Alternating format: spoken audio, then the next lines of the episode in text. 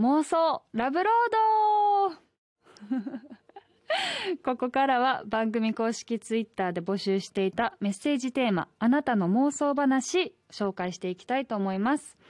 えいきなりなんで妄想とお思いの方もいるかもしれませんが、えー、実はドラマあの子の夢を見たんですの最終話に私橋本愛がヒロイン役で出演しておりましてそれにちなんでのメッセージテーマでした、えー、皆さんからの妄想話わんさか届いております。早速紹介していきましょう、えー、ラジオネームドレイクさん。橋本愛さんこんばんは。こんばんは。愛さんのラジオが毎週の楽しみです。メールテーマの妄想話ですが僕は小学生の頃世界の平和を守るために悪と戦いながら旅をする妄想をよくしていました。また当時夢中になっていたものに妄想の内容が反映され例えばピラミッドなどの古代遺跡や他の惑星を舞台にドラゴンボールやワンピースに出てくるような敵を恐竜の背中に乗りながらやっつけると好きなものをひたすら詰め込んだストーリーを考えていました。今思い返すと少々恥ずかしいですが大人になった今でも当時の妄想を続けることが時々あります。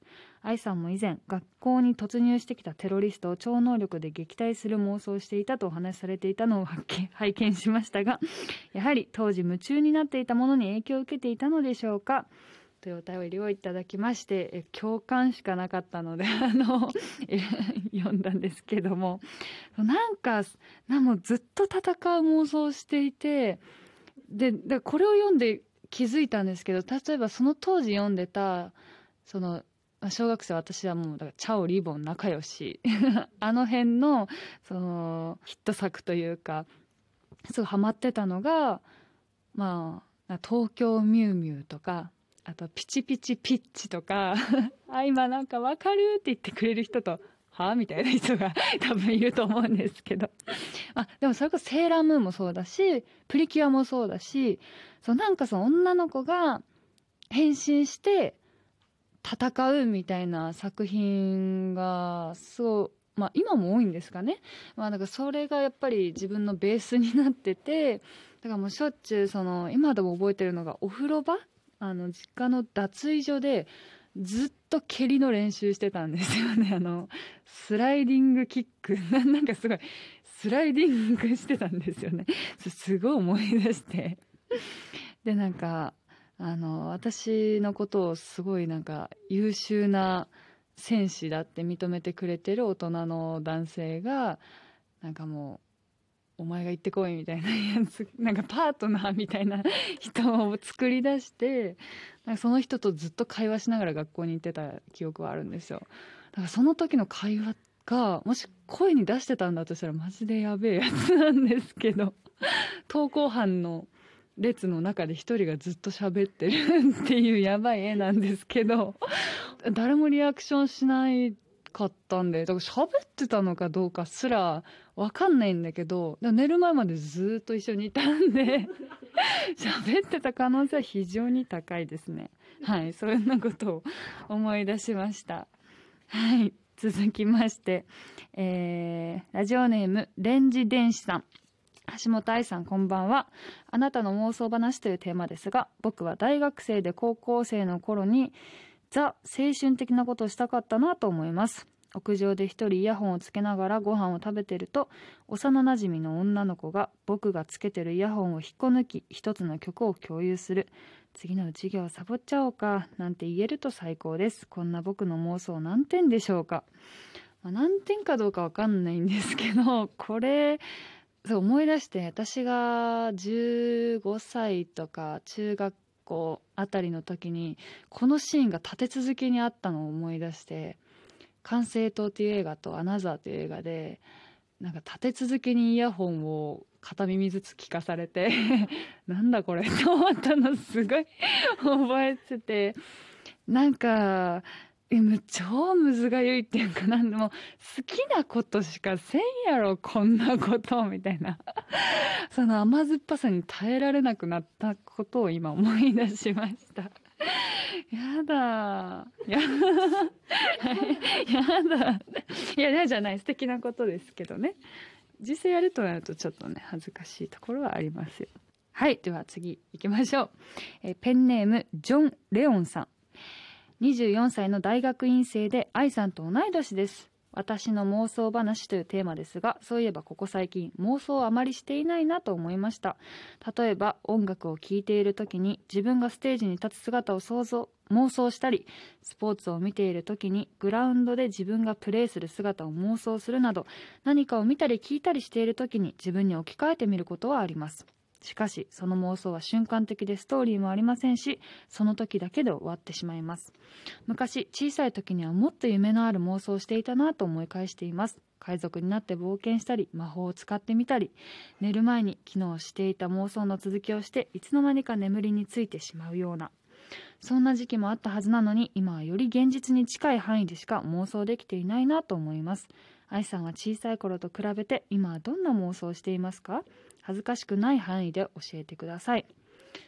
そうですよね。だから私もさっき言ったみたいにああいう妄想はもう久しくあのしていないのであいつからしなくなったんだ。ちょっと寂しいなと思う気持ちもあるんですけど。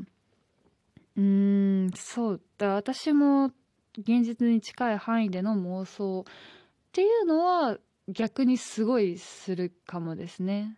例えばあの映画で賞を取ってスピーチするみたいなのを何言うかなってあの家の中でずっと一人で喋ってることとか。その時なんかいなんかフラストレーション溜まってるっていうかこれを物申したいみたいな気持ち？ちょっと一回出さないと不健康だなみたいな時になんかそういうことをしてる。気がするしあとカラオケ行った時にも完全にライブ会場になってますね。とこ。もうなんか暴れ回って観客がいるつもりで基本歌いますね。何歌う？えでもそれもやっぱり大森聖子さんの曲もそうだしなんかストーリー性があるのでなんだろう本当に演じてる感覚に近くなるんですよね大森さんの歌を歌うと。だからそれで入っちゃって ライブしてるような感覚になることもあるんですけど。カラオケの時も話？ああでも最近ちょっとやめましたねあの、お椅子を汚して汚す、まあ、汚すというか、あれ、もしかして行儀悪いんじゃない？って 最近気づいて、ちょっと靴を履いて歌えるように頑張ってます、今。基本今までずっと靴脱いでソファに上がって立ちながらずっと歌っててだから泣き崩れたりとかして あの 膝から崩れ落ちたりとかしてあ今観客も泣いてるわみたいな感じの妄想をしてたんですけど最近ちょっと落ち着いて歌えるようになりました。はい。続きましてラジオネーム爆音焼肉さん。愛さんこんばんは。近頃私がハマっている妄想は自分がハロープロジェクトからアイドルデビューするまでの奇跡つまりハロメンになるまでの話です。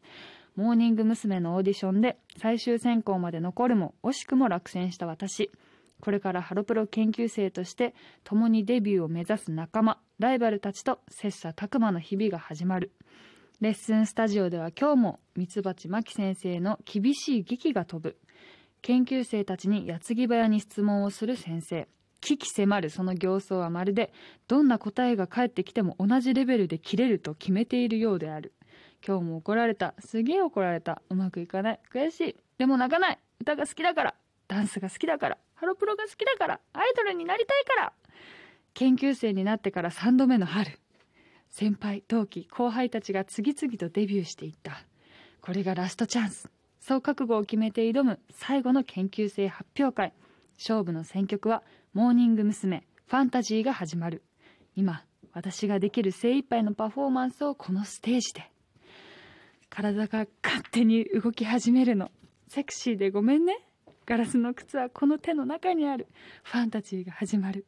体が勝手に求め始めるの。クレイジーでごめんね。かぼちゃの馬車を正面に回して。